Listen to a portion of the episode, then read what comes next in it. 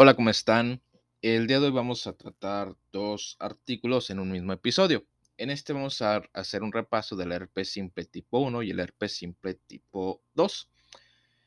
Y vamos a empezar con estos repasos. Muy bien. El virus del herpes simple tipo 1 es un miembro de la subfamilia alfa herpes viridae. En general, la patogenia de infección por este virus sigue un ciclo de infección primaria de células epiteliales, latencia principalmente neuronas y reactivación. El herpes simple, eh, el, virus del herpes simple tipo 1 es responsable de establecer erupciones vesiculares primarias y recurrentes, principalmente en la mucosa orolabial y genital. La infección por este virus tiene una amplia variedad de presentaciones que incluyen herpes bucolabial, eh, psicosis herpética, psicosis, eh, foliculitis por herpes virus, herpes gladiatorum, panadizo herpético, infección ocular por herpes virus, encefalitis herpética, erupción eh, variceliforme de Kaposi, eczema herpético e infección por herpes virus simple, grave o crónica. La terapia antiviral se limita al curso de la infección por este virus. Etiología. Los factores de riesgo de infección por herpes virus se definen según el tipo de infección por este. En el caso del herpes bucolabial, los factores de riesgo incluyen cualquier actividad que lo exponga a la saliva de un paciente infectado, por ejemplo, compartir vasos o cosméticos o el contacto de boca a boca. El principal factor de riesgo de la psicosis herpética es un afeitado apurado con una hoja de afeitar en presencia de una infección bucolabial aguda. Los factores de riesgo del herpes del gladiador incluyen la, la, participación en deportes de alto contacto como el rugby, la lucha libre, las artes marciales mixtas y el boxeo.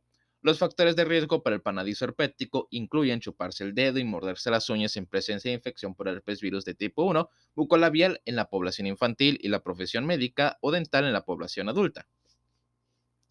Un factor de riesgo importante para la encefalitis por herpes son las mutaciones en los genes del receptor tipo TOL, TLR3 o UNC93B. El principal factor de riesgo del eczema herpético es la disfunción de la barrera cutánea. Este se puede observar en la dermatitis atópica, la enfermedad de Darier, la enfermedad de Hailey-Hailey, la micosis fungoide y todos los tipos de ictiosis. El aumento del riesgo también se asocia con mutaciones del gen de la filagrima que se observa en dermatitis atópica y la ictiosis vulgar. Los factores de riesgo farmacéutico para el eczema herpético incluyen el uso de inhibidores tópicos de la calcineurina como eh, pimecrulinus y tacrolimus.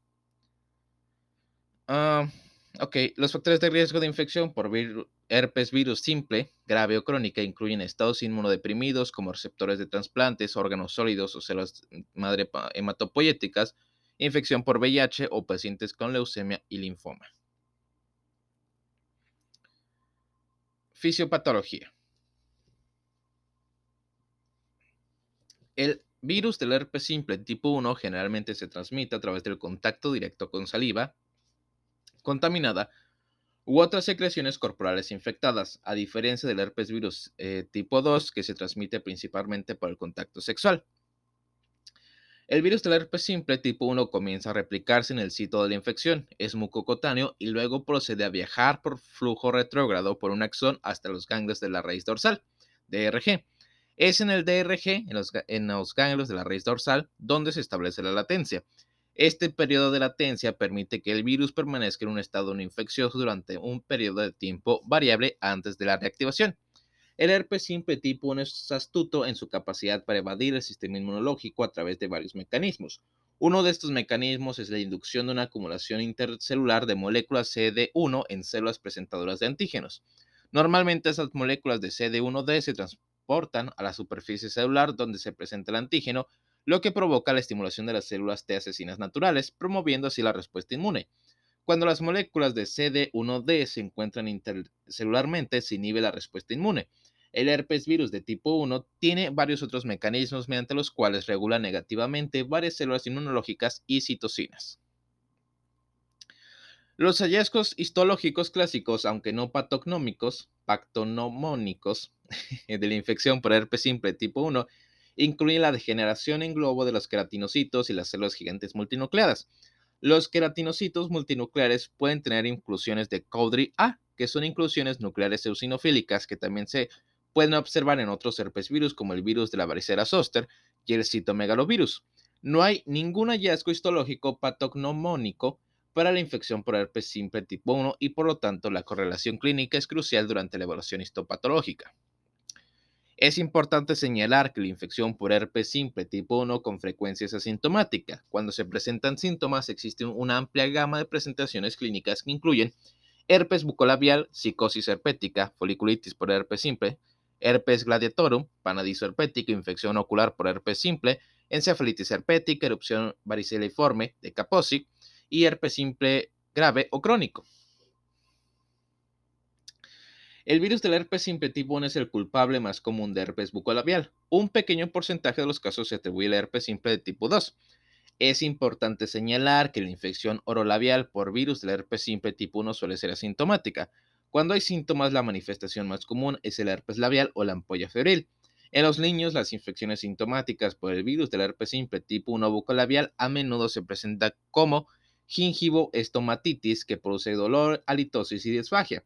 En los adultos puede presentarse como faringitis y un síndrome similar a la mononucleosis. Los síntomas de la infección bucolabial primaria ocurren entre tres días y una semana después de la exposición.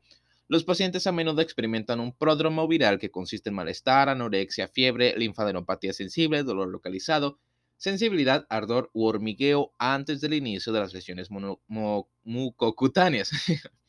las lesiones primarias del virus del herpes simple tipo 1 generalmente ocurren en la boca y los labios. A continuación, los pacientes mostrarán vesículas agrupadas dolorosas sobre una base eritematosa. Estas vesículas exhiben un borde festoneado característico. Estas vesículas pueden progresar luego a pústulas, erupciones y ulceraciones.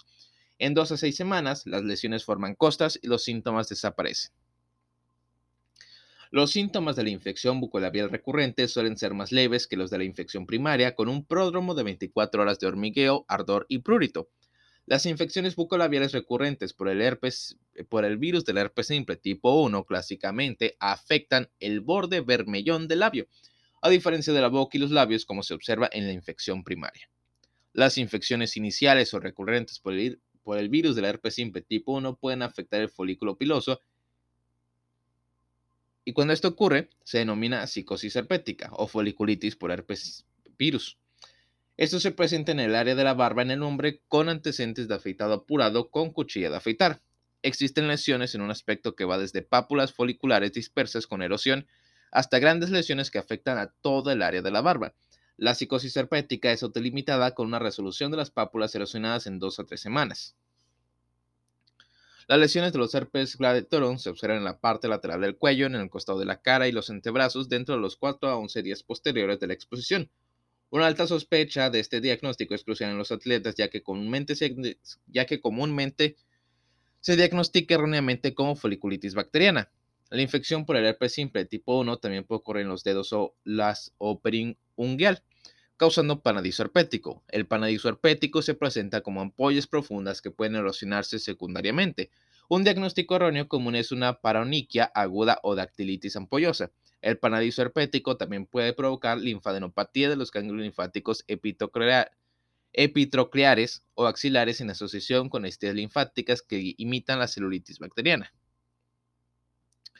La encefalitis por herpes es una infección grave, típicamente mortal. La mortalidad es superior al 70% si no se trata, causada por el, herpes simple, eh, por el virus del herpes simple tipo 1 afecta principalmente al lóbulo temporal del cerebro, lo que lleva a comportamientos extraños y déficits neurológicos focales localizados en el lóbulo temporal.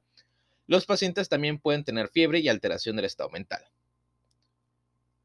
El virus del herpes neonatal se presenta entre el día 5 y 14 de vida y favorece el cuero cabelludo y el tronco. Puede presentarse con lesiones cutáneas diseminadas y afectación de la mucosa oral y ocular.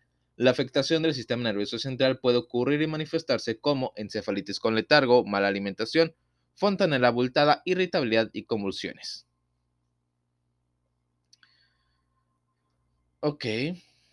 La erupción variceliforme de Kaposi o eczema herpético se presenta como una extensión, una extensión de la infección por, herpes simple, eh, por el virus del herpes simple tipo 1 en el contexto de una barrera cutánea comprometida, por ejemplo, dermatitis atópica, enfermedad de Darrier, pentigofoliáceo, pentigo vulgar, enfermedad de Hailey-Hailey, micosis fungoide o ictiosis. Los pacientes mostrarán erosiones perforadas de 2 a 3 milímetros con costras hemorrágicas de amplia distribución. puede haber impétigo secundario con especies de estafilococos o estreptococos. Muy bien. Estos, aquí terminamos con el herpes virus de tipo 1 y vamos a continuar, sí, vamos a continuar con lo que es el herpes simple de tipo 2. Ok. Ah, vamos a ver, aquí está. El herpes genital puede ser causado por el, eh, por el virus del herpes simple tipo 1 o el tipo 2, pero más el tipo 2 y se manifiesta como una infección primaria o recurrente. Más comúnmente la replicación viral ocurre en el tejido epitelial y establece la latencia en las neuronas sensoriales, reactivándose periódicamente como lesiones recurrentes localizadas. Muy bien. Este virus del herpes simple tipo 2 sigue siendo una de las infecciones de transmisión sexual más comunes, pero sigue siendo subestimada dada la vaga presentación de los síntomas. Además de proporcionar... Ah, esto no. aquí, está. El virus del herpes simple tipo 2 sigue siendo una infección común que afecta aproximadamente al 22% de los adultos de 2 años o más, lo que representa 45 millones de adultos solo en Estados Unidos. Etiología. Los factores de riesgo para adquirir la infección por herpes virus de tipo 2 giran en torno a la exposición directa de líquidos, es decir, saliva, de un individuo seropositivo que contiene productos virales con mayor frecuencia durante las relaciones sexuales. El virus, el virus del herpes simple tipo 2 se transmite principalmente a través de las relaciones sexuales, lo que se atribuye a su aumento predominante a partir de la pubertad. Debido a su baja estabilidad fuera del cuerpo, el virus del herpes simple tipo, 2 eh, solo puede permanecer infeccioso durante días en superficies húmedas. Por lo tanto, los modos de transmisión distintos en las relaciones sexuales suelen ser insignificantes. Tanto las infecciones primarias como las recurrentes por el virus del herpes simple tipo 1 en mujeres embarazadas pueden provocar transmisión intrauterina y la infección congénita por este virus. Ok. Fisiopatología.